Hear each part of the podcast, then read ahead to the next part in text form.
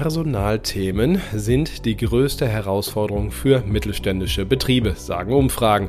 Und um genau die kümmern wir uns in diesem Podcast. Wir sprechen mit Geschäftsführerinnen und Geschäftsführern, mit Personalverantwortlichen genau über die Maßnahmen, die etwas gebracht haben und über die, die vielleicht nichts bringen und wo man besser die Finger von lassen sollte. Sehr praxisnah und wir werden Sie auf viele gute Ideen bringen in den nächsten 15 Minuten.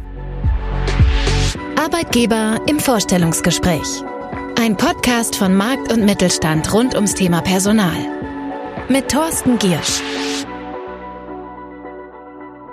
Mir zugeschaltet ist jetzt Andreas Greiner. Er verantwortet das Thema Personal bei der Walter AG, ein Werkzeughersteller aus dem baden-württembergischen Tübingen, international aber aktiv und wie ich finde ein sehr, sehr spannendes Unternehmen. Ich grüße Sie, Herr Greiner. Hallo.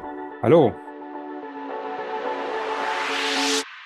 Unsere Einstiegsdoppelfrage lautet stets, würden Sie Ihrem besten Freund oder Ihrer besten Freundin empfehlen, bei der Walter AG anzufangen?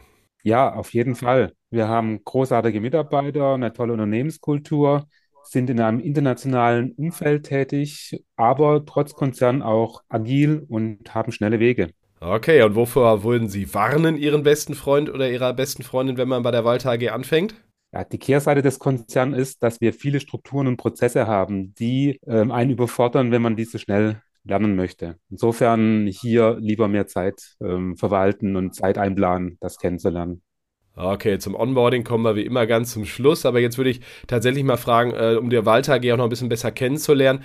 Ähm, was machen Sie und was, äh, naja, auch im Hinblick auf Ihre Belegschaft, äh, gibt es da Besonderheiten?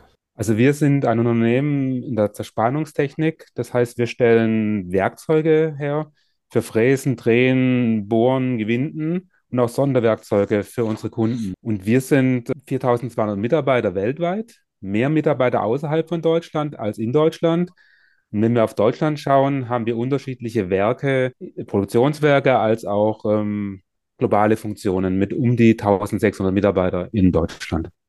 Und wenn Sie, naja, neue Leute suchen, Thema Recruiting, in welchen Bereichen haben Sie gerade ja am meisten tun die größten Sorgen, sage ich auch mal so? Also die größten Sorgen haben wir in den Bereichen IT und Produktentwicklung, als auch in Teilen vom Engineering, wenn wir eben in Expertenpositionen unterwegs sind.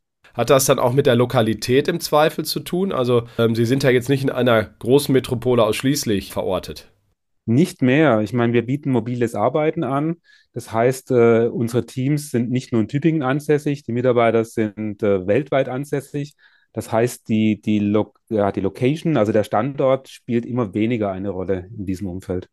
Okay, das, das äh, ist der Vorteil der Flexibilität. Nicht sehr flexibel ist unsere Kurzfragerunde. Da dürfen Sie nämlich eigentlich nur sehr kurz antworten. Ich komme dann nachher gerne auf die Punkte nochmal zurück. Und äh, die startet jetzt. Lieber intern befördern oder neu einstellen? Intern befördern. Teilweise. An welcher Dimension von Diversität, da gibt es natürlich Geschlecht, Alter, soziale Herkunft und so weiter, an welcher Dimension mangelt es bei der Walter AG noch am ehesten oder am meisten? Diverse Teams. Was sagen Sie, wenn eine Führungskraft, egal ob Mann oder Frau, eine wirklich längere Elternzeit beantragt? Ja, Normalität. Okay, dann komme ich mal auf Ihre Antworten zurück. Also, Sie legen in Stellenanzeigen teilweise das Gehalt offen. Das ist eine insofern bemerkenswerte äh, Aussage, weil ich die jedem Gast in diesem Podcast frage und noch nie hat einer was anderes außer Nein gesagt. Wann tun Sie das und was ist die Begründung? Also, wo sehen Sie dann den Vorteil? Also wir, wir sind hier sicherlich noch in der Entwicklung. Wir machen das, wenn wir jetzt Einstiegspositionen bzw. Praktikas, ähm, Werkstudententätigkeiten und so weiter anbieten.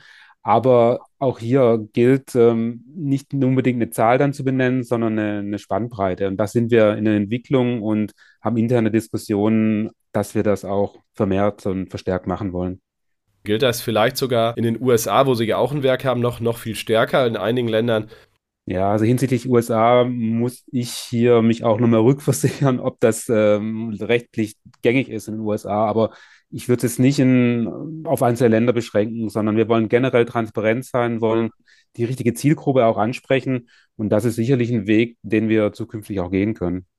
Sie haben eben gesagt, lieber intern befördern als neu einstellen. Das sagen die meisten fairerweise, aber was ist Ihre Struktur dahinter sozusagen? Wie schaffen Sie das, äh, dass, naja, genug Nachwuchskräfte Kräfte im eigenen Haus dann auch sich qualifizieren und da sind? Also zum einen haben wir eine eigene Ausbildung, wir haben viele Studenten, viele ähm, duale Studierende und wir legen Wert auf Weiterbildung. Das heißt, in unserem ähm, Credo ist zu sagen, die Weiterbildung ein zentraler Fokus, wo wir dann auch ähm, die Mitarbeiter entsprechend begleiten können in ihrer Entwicklung. Gibt es da ein Zaubermittel oder was, was hat sich bei Ihnen da besonders bewährt in puncto mit, äh, Weiterbildung? Also Zaubermittel kennen wir leider keins, aber was ganz klar ersichtlich ist, dass wir einem Prinzip folgen, was äh, 70, 20, 10 heißt. Das heißt, 70 Prozent ist Training on the Job, 20 Prozent Netzwerk, Communities und 10 Prozent eigentliches Training. Und mit dieser Philosophie sind wir natürlich auch agiler, wenn Weiterbildungsbedarfe entstehen und ähm, können maßgeschneidert sozusagen dann die Mitarbeiterinnen und Mitarbeiter in dem Bereich unterstützen. Aber man darf nicht vergessen, alles steht und fällt natürlich auch mit dem Engagement und dem, dem äh, Drive der Mitarbeiterinnen und Mitarbeiter bei der Weiterentwicklung. Das auf jeden Fall. Jetzt ist Weiterbildung eine, wie ich finde, der wesentlichen Retention-Maßnahmen, also eine der Methodiken, die der Arbeitgeber anbietet, um Leute zu halten, damit sie eben nicht, nicht abwandern, was im Moment natürlich ja auch immer wieder ein großes Risiko ist, weil die Fluktuation einfach zunimmt. Was haben sich andere Retention-Maßnahmen bei Ihnen als besonders wirksam erwiesen? Was, was machen Sie sonst noch, damit die Leute eben nicht abwandern? Ja, also wir, wir versuchen hier auch stark die Arbeitsaufgabe in den Vordergrund stellen. Wir sind ein globales Unternehmen, haben internationale Teams. Die Aufgaben sind, sind sehr ähm, ansprechend, herausfordernd, die man nicht alleine erledigen kann, sondern nur im, ja, in der guten Zusammenarbeit und ähm, als Basis von dem Ganzen natürlich auch ähm, ja, eine eigene Weiterent Weiterentwicklungsplan zu haben. Aber natürlich haben wir auch die Hardfacts, Hardfacts wie marktgerechte Bezahlung und andere Benefits. Aber wir versuchen wirklich hier den Schwerpunkt auf unser Umfeld und auf die Arbeitsaufgabe zu legen. Nutzen Sie eigentlich auch Mitarbeiterbefragung, um, naja, am Puls der Leute zu sein und bringt Ihnen das was? Wenn ja?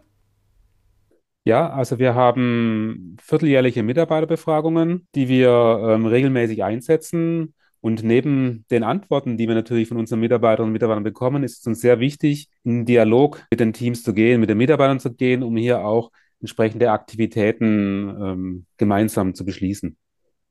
Gibt es Dinge, die Ihre Mitarbeiter auch immer mehr einfordern, gerade auch in der, in der vergangenen Zeit? Also was, was ganz klar im Fokus oder im Vordergrund steht, ist mobiles Arbeiten, flexibles Arbeiten.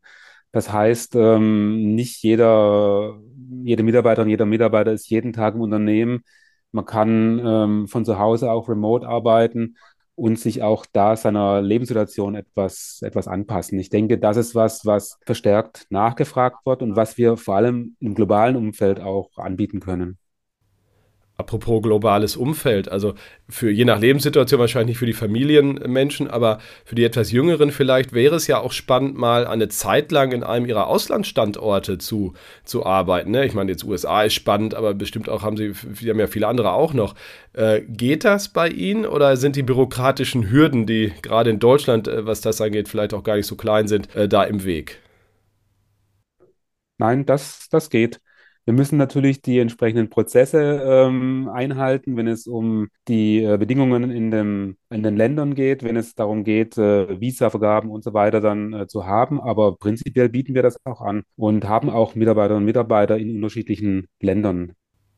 Darf ich einfach mal fragen aus Neugier, welches Land äh, wird da besonders gerne äh, angereist sozusagen? Wo möchten die Leute am liebsten hin? Ja, Sie haben schon erwähnt, USA ist natürlich ein Land, wo gerne gesehen wird bei ja, Weiterentwicklung. Jetzt haben wir viel über die Mitarbeiter gesprochen, die schon da sind. Ich würde aufs Recruiting aber gerne auch nochmal noch mal eingehen. Sie haben eben schon ein bisschen am Anfang erwähnt, wo Sie tatsächlich Bedarf haben. Wie versuchen Sie, die passenden Leute zu finden? Ja, also was wir machen, ist letztendlich Flexibilität in der Rekrutierung zu zeigen. Das heißt, es ist nicht mehr gängig, nur einen Kanal zu bedienen, um zu rekrutieren, sondern wir nutzen unterschiedliche Kanäle. Wir sind auf Social Media sehr aktiv. Wir haben unsere Karriereseite überarbeitet. Da gilt es wirklich flexibel zu agieren, in manchen Bereichen auch Active Sourcing zu betreiben, um wirklich die geeigneten äh, Mitarbeiterinnen und Mitarbeiter zu Ist schon aufwendiger geworden, oder im Vergleich zu früher? Sie sind ja schon ein paar Tage auch dabei. Ja, deutlich deutlich. Aber auch hier gilt es wirklich, egal was wir machen, wir müssen immer authentisch bleiben, dürfen nichts machen, wo wir auch nicht selber sind. Aber es ist deutlich aufwendiger geworden. Binden Sie eigentlich Ihre eigenen Mitarbeiter auch, auch da ein? Also sozusagen, dass, naja, vielleicht auch so Sandwich-Führungskräfte und so weiter tatsächlich auch authentisch zeigen, so, so ist es hier zu arbeiten und ich kann dir das empfehlen? Also wir haben so bei manchen Positionen sogenannte Peer-Interviews, dass im Rekrutierungsprozess Kollegen auch mit im Interview dabei sind, um einfach hier ähm, berichten zu können, was auf den Kandidaten zukommen würde, aber auch für Fragen natürlich zur Verfügung zu stehen. Welche Rolle spielen Technologie? Also es gibt ja auch schon KI-Methodiken, wo man Recruiting eventuell einsetzt, oder ist das, verlassen sich da doch eher auf das menschliche Gefühl? Ja, also wir haben im Konzern ähm, Pilotprojekt in diese Richtung, was den Rekrutierungsprozess mit KI betrifft. Hier sind wir dabei, auch einen Pilot in einem äh, Land zu starten, ähm, sind aber noch nicht so weit, dass wir jetzt hier auf die Erfahrungswerte zurückgreifen können. Aber hier nutzen wir natürlich den Konzernverbund bei diesen Themen. Welche Rolle würden Sie sagen, für, für Sie als Personaler spielt die Zusammenarbeit mit den Führungskräften, unabhängig jetzt von der Frage, neue Leute zu begeistern oder natürlich die vorhandenen auch zu halten, weiterzuentwickeln? Aber das, das sagt man ja immer so leicht, dass sie natürlich irgendwie eine richtige Rolle spielen. Aber entscheidend ist doch schon, wie HR und, naja, die Führungskräfte auf allen Positionen da zusammenarbeiten, oder? Vollkommen richtig. Und hier ist es auch ganz wichtig, ja, im fortlaufenden Dialog zu sein, im Austausch zu sein. Ich sehe HR jetzt nicht nur als ähm, Supportfunktion, sondern wirklich als Businesspartner, die Führungskräfte zu unterstützen in den HR-Fragen, aber auch, wenn es um andere Dinge geht, was jetzt ihre, ihre Führungsaufgabe betrifft. Dann würde ich zum Abschluss fragen, wie man bei der Walter AG startet. Also, das Onboarding ist ja, ist ja ein ganz spannender Prozess. Haben Sie da einen Ablauf oder auch, kommen auf das Wort Zaubertrick gerne nochmal zurück. Also, was hat sich da auch ein bisschen etabliert oder wo haben Sie auch gesagt, boah, das war jetzt falsch? Da machen wir noch, haben wir Fehler mal gemacht? Ja, also wir haben natürlich einen äh, definierten Onboarding-Prozess und aus meiner Sicht ist es sehr wichtig, dass Onboarding nicht erst am ersten Tag, wenn die Mitarbeiterin oder Mitarbeiter startet, anfängt, sondern Onboarding beginnt viel früher, um schon die Bindungen zu schaffen, um zu informieren, um hier, äh, ja, so gut es geht, schon eine Integration zu schaffen. Das war Andreas Greiner, äh, Personalchef von der Walter AG. Ich danke Ihnen ganz herzlich, danke Ihnen und euch fürs Zuhören, fürs Dabeisein und würde sagen, bleibt gesund und erfolgreich. Wie immer, bis nächsten Dienstag. Tschüss. Das war Arbeitgeber im Vorstellungsgespräch. Ein Podcast von Markt und Mittelstand. Wir hören uns nächsten Dienstag wieder. Auf markt- und mittelstand.de slash podcast und überall, wo es Podcast gibt.